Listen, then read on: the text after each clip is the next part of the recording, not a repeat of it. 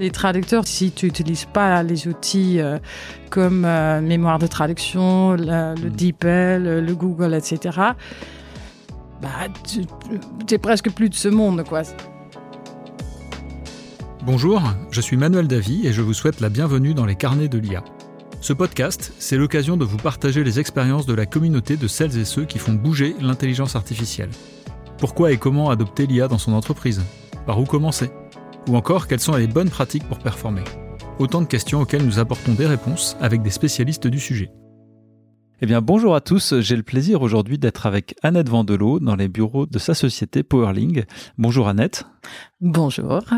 Est-ce que tu pourrais, s'il te plaît, te présenter pour nos auditeurs ainsi que la société que tu as cofondée, donc Powerling Oui, donc j'ai cofondé euh, Powerling il y a 25 ans avec euh, mon associé euh, Pierrick Mathieu. Et depuis, voilà, on a grandi et on a maintenant des bureaux à Amsterdam, ici à Lille et à Boston. Alors, quelle est l'activité de Powerling ben, On gère le contenu multilingue, donc pour faire simple, on fait la traduction, mais ça intègre beaucoup plus de choses. On a maintenant des ingénieurs euh, sur le payroll et plus des traducteurs. Donc ça change un peu le paradigme. Donc ça, c'est intéressant. Qu'est-ce qui a suscité en fait ce changement de, métier en passant de traducteur à des ingénieurs?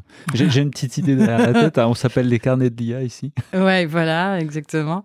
Donc c'est intéressant. Le, métier a vachement évolué. Euh, dans le temps, en fait. Et comme nous, on a toujours été intéressés par la technique, il y a une quinzaine d'années, on a acheté euh, le logiciel Atril, hein, que c'est un euh, logiciel euh, d'aide à la traduction, que mhm. ça crée en fait des mémoires de traduction. D'accord. Pour faire simple, on peut dire c'est un début de AI. D'accord. Déjà. Et, entre-temps, bah, il y a eu l'apparition dans le grand public euh, de sociétés comme DeepL qui ont mis en place des, traductions automatiques ou Google Translate ou même euh, maintenant ChatGPT qui est largement utilisé. Euh, ça, c'est venu s'insérer dans tes activités de manière professionnelle aujourd'hui, ces, ces, logiciels? Oui, bien sûr, bien sûr, on l'utilise. Et c'est ça, en fait, qui change aussi notre, notre métier. En fait, on devient de mmh. plus en plus conseillé pour dire comment utiliser ces outils on peut le faire, bien sûr, on le fait pour nos clients. D'accord.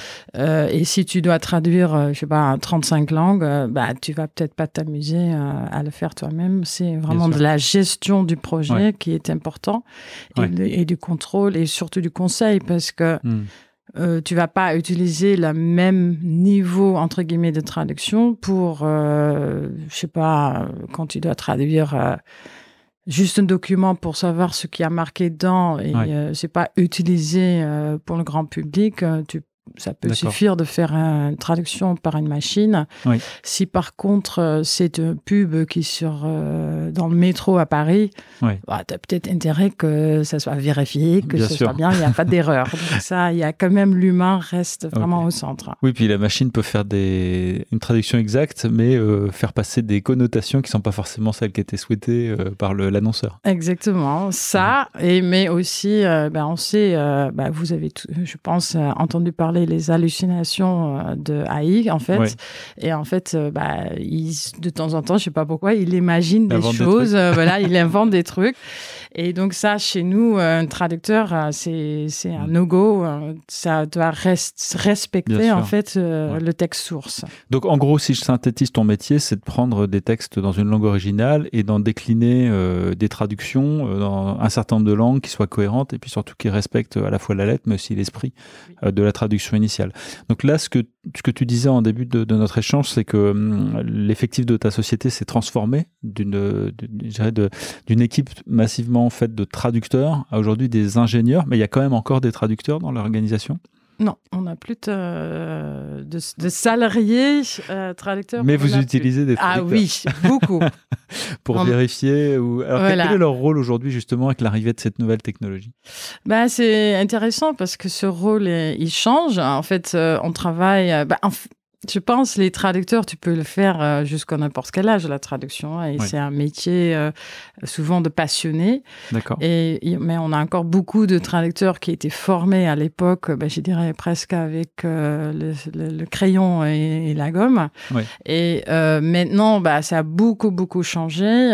si tu hmm. utilises traducteur, tu n'utilises pas les outils comme mémoire de traduction, le, le mmh. DeepL, le Google, etc bah, tu es presque plus de ce monde, quoi. C'est bizarre. Hein, c'est à dire qu'ils peuvent toujours faire leur métier, mais après, peut-être qu'il y a problématique de, de, productivité aussi ou de compétitivité bien de, sûr, par rapport au bien prix. sûr. Donc, oui. Donc, ouais, en plus, nous, on est dans l'idée du fair pricing. Donc, on, on, essaie quand même, parce que c'est un travail intellectuel. D'accord. Donc, euh, c'est important. Les, les, traducteurs, ils ont souvent fait euh, plusieurs années d'études. Donc, c'est important hmm. aussi de les payer à leur juste valeur. Oui, d'accord. Et un traducteur est payé Donc, de plus vite il traduit, de plus il est payé. Donc, tu as intérêt aussi à utiliser les outils à ta disposition.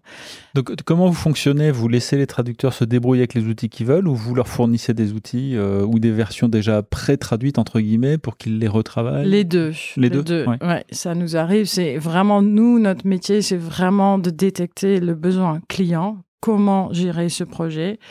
Euh, dans le temps euh, qui nous est donné, parce que c'est ça souvent aussi le, problème. Un traducteur humain, s'il n'utilise pas d'outils, il peut traduire 2500 mots jour. D'accord. Euh, si on nous demande donc de traduire 10 000 mots pour demain, bah, tu fais comment? Soit tu coupes le truc en morceaux et tu le donnes à hmm. quatre traducteurs, soit tu le mets dans une machine et cinq secondes plus tard, c'est traduit. Mais est-ce que c'est traduit bien? Ça, c'est une autre question. Très bien. Donc, on voit vraiment que l'intelligence artificielle, là, pour le coup, apporte une évolution majeure dans les métiers de, des, personnes avec qui tu travailles, les traducteurs, mais également aussi de ta, société. Euh, ça nous amène, du coup, à notre première question. Oui. Vous avez un message. Salut Annette. Dis-moi, je voulais savoir. On voit de plus en plus se développer la traduction instantanée par IA en audio. On voit même des vidéos dans lesquelles euh, l'IA resynchronise les lèvres de la personne qui parle dans la langue traduite. C'est super impressionnant.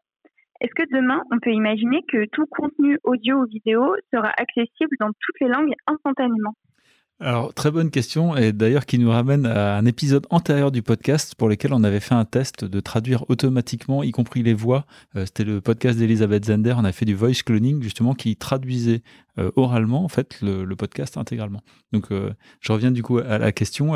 quelle est ta vision, justement, sur cette technologie de traduction instantanée, potentiellement à l'oral? Oui, c'est impressionnant, c'est génial. Ça, marche quoi oui, oui, oui, oui, oui, ça marche. Oui, hmm. c'est bon, tu sens encore, c'est encore un tout petit peu hésitant et euh, euh, quand tu fais l'instantané, euh, quand tu, tu prends plus de temps et en fait, et hmm. on peut, on a le temps de monter la vidéo, etc. Ça, tu as un tu sens pas la différence en fait. Mais pour ces trucs qui sont vraiment à l'instantané, euh, c'est encore c'est super bon comme qualité, mais tu sens encore un tout petit peu d'hésitation, de tu vois. Mais c'est ouais, c'est bluffant. Et quelle est ta vision euh, Parce que euh, toi, tu connais beaucoup de langues, tu en parles énormément. C'est une capacité qui est pas forcément démocratisée pour tout le monde, enfin que tout le monde n'a pas forcément.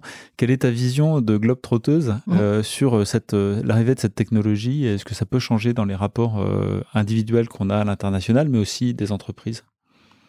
À l'individuel, oui, c'est sûr. Déjà, je le vois aussi avec mes enfants qui, euh, eux aussi, voyagent pas mal. Et j'utilise ça pour. Moi, ça me bluffe. De, tu vois, avec le téléphone, déjà, tu peux mm. communiquer, euh, je sais pas, en Chine avec quelqu'un. en, en, se donnant le téléphone, en fait, en disant, mais là, c'est ça que je, je, te dis, et l'autre répond. C'est, bah, avant, c'était beaucoup plus compliqué. Maintenant, c'est euh, presque instantané et avant, tu devais passer par un interprète pour faire tout ça. Donc, euh, Donc ça, rend plus facile peut-être le contact euh, oui. international. Oui. Ok. Je, reviens un petit peu sur ce qu'on disait tout à l'heure par rapport à l'évolution du métier de traducteur, qui on le voit avec toutes ces technologies est vraiment percuté fortement hein, par l'intelligence artificielle. En tant que chef d'entreprise, quels, quels ont été les challenges de conduite du changement que ça a pu apporter dans votre organisation l'arrivée de ces technologies, sur le rôle des, des, Tu disais maintenant il y a plus d'ingénieurs que de traducteurs. comment vous avez vécu et comment vous avez piloté toute cette transformation? Bah, euh, bah en fait, nous déjà, ça veut dire qu'on fait la, la traduction, on le fait toujours, mais ça fait partie de ce qu'on fait. C'est plus le, truc principal, ce qu'on faisait avant. Euh, maintenant, c'est on optimise en fait le flux du contenu dans la société, dans, chez nos clients.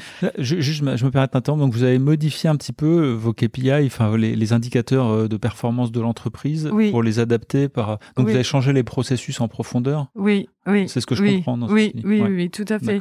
On va plutôt détecter chez, tu vois, en fait, pour faire simple, en fait, si un client nous envoie un Excel, chez nous, ça fait sonner euh, tout ce que tu, tu as, parce qu'un Excel, ça veut dire quelqu'un a copié-collé du texte de un outil de quelque part. D'accord. Et donc, nous, on doit le traduire dans l'Excel, on doit le renvoyer au client et quelqu'un d'autre doit donc recopier dans l'autre sens les traductions ah oui. dans, là où c'était. Dans...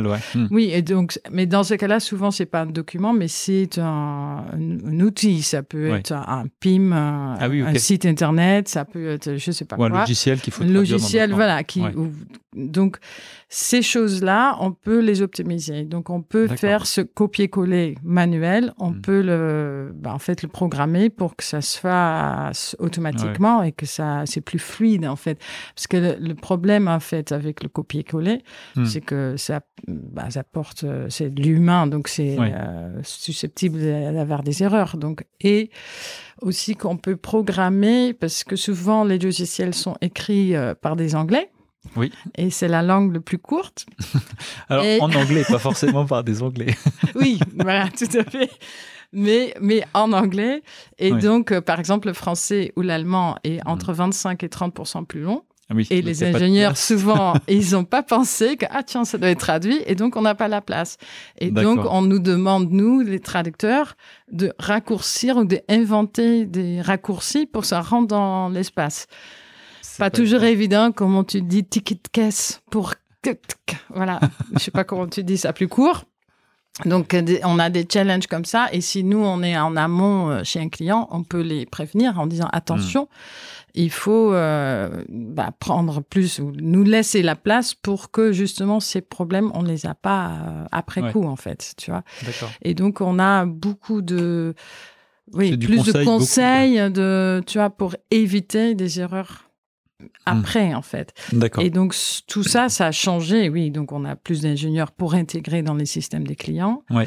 Et euh, pour les traducteurs, ben, notre rôle, c'est presque plus de faire des contrôles de ce que la machine produit en traduction. Oui. Donc, on doit contrôler est-ce que la terminologie euh, que le qu'on a décidé avec le client a été respectée?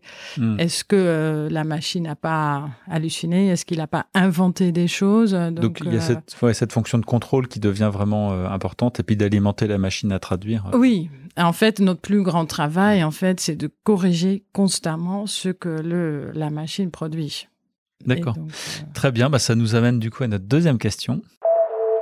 Vous avez un message. Annette, on voit que le métier de traducteur a profondément évolué. Comment tu manages et tu motives tes équipes sur des tâches qui deviennent, euh, disons, très techniques? Les personnes qui le font, en fait, ces tâches-là, ils sont d'origine, ils sont de formation traducteur. Donc, ce que nous on appelle les chefs de projet, ils ont eu tous une formation de chef euh, de, de, traducteur. Hmm. Donc déjà, ils ont appris quand même, tu apprends quand même, euh, quand tu fais tes études de traduction, tu apprends quand même à, corriger de, ce que tu as fait toi-même. Oui. Donc, mais je suis pas certain que les formations actuelles sont déjà aussi poussées qu'ils devraient être parce que sur l'intégration de l'IA dans le dans la pratique. Oui, donc ils bon, ils ont l'habitude parce qu'ils ont ils ont déjà habitué à donc le, ce qu'on appelle le CAT tool, donc c'est Computer Assisted Translations. Donc ça c'est la société Atril qu'on avait acheté euh, il y a 15 ans.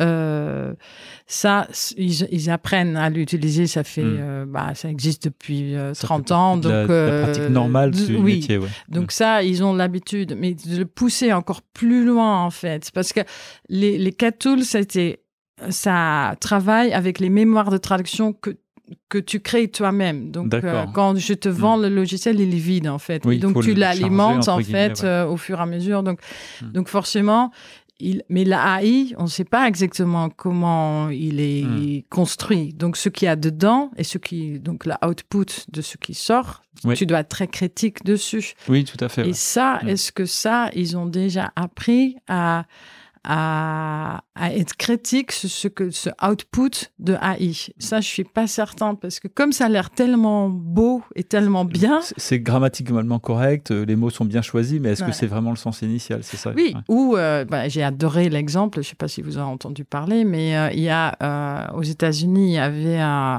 quelqu'un dans l'avion qui s'est fait écraser le pied par tu vois, le chariot dans l'avion. Ah oui, d'accord. Bon, je sais pas, pas je pense pas qu'il était gravement blessé, mais il a il a fait un procès bah, contre la compagnie aérienne. Et son avocat, il a eu la bonne idée de créer son, je sais pas comment vous appelle, son, sa plaidoirie, avec l'AI. Ah, oui, et donc l'avocat en face, il a dit mais je comprends pas tout ce que la jurisprudence que vous nommez dans votre plaidoirie, je je, les trouve pas, je, je sais pas, je cherche, je trouve pas. Et en fait, l'AI, il avait inventé en fait toute la jurisprudence. D'accord. Donc bon, ça, ressemblait. Il y avait ça ressemblait, mais c'était pas du vrai. Oui, d'accord. Donc tu vois, donc c'est la limite du système. Voilà, de donc ça a l'air super bien, c'est mm. très beau, mais en fait c'est pas vrai, c'est faux. Donc c'est ça le. On n'est pas loin du deepfake sur cet exemple-là. Oui. Oui. Mais donc, mais comment tu vérifies le deepfake quoi? Et c'est là où l'expertise humaine est indispensable. Euh, Exactement. Et est-ce qu'on voit des différences entre les, générations euh, dans les traducteurs par rapport à l'acceptation ou l'appréhension de la technologie? Oui, je pense que l'ancienne génération a bah, il, freine des cas de fer en disant mais non, mais non, non, c'est pas possible, je veux pas utiliser ces, ces outils. Je pense que la nouvelle génération les utilise beaucoup. Et maintenant, tu peux te poser la question est-ce que cette nouvelle génération, justement, elle les utilise pas trop? Est-ce qu'ils ont appris? C'est un peu comme critique. Euh, voilà. Est-ce que c'est un peu comme euh, tu vois quand tu apprends à calculer euh, mm. quand tu es petit, si tu utilises que la machine, si tu apprends pas l'étape par cœur, ben il te manque une, une notion. Un élément de compréhension. voilà. Donc voilà. Donc est-ce que cette nouvelle génération, ils ont ça? Je, sais pas. Peut-être la clé, c'est de mixer justement les, jeunes et les anciens pour, avoir la, oui, parce que ça reste critique et la performance. Ça reste un, métier, bon, manuel, je dirais, mais tu vois, très intellectuel et euh, c'est vraiment c'est l'expérience et la formation qui est important. Eh bien, merci beaucoup Annette euh, d'avoir partagé tous ces retours d'expérience avec nous. Quant à moi, je, rêve vraiment euh, d'une machine qui traduira euh, les animaux domestiques, de pouvoir parler avec mon chat et mon chien, ça m'intéresserait beaucoup. Ah oui, moi je pense qu'on n'en est pas là. ceux qui racontent ça. on n'en est pas encore tout à fait là. merci encore beaucoup Annette pour, cette, pour cet échange. quant à nous, on se retrouve dans, dans 15 jours pour un nouvel épisode. D'ici là, n'hésitez pas à vous abonner à notre podcast et à nous retrouver sur notre site internet www.iahdf.org. Bonne journée et à bientôt.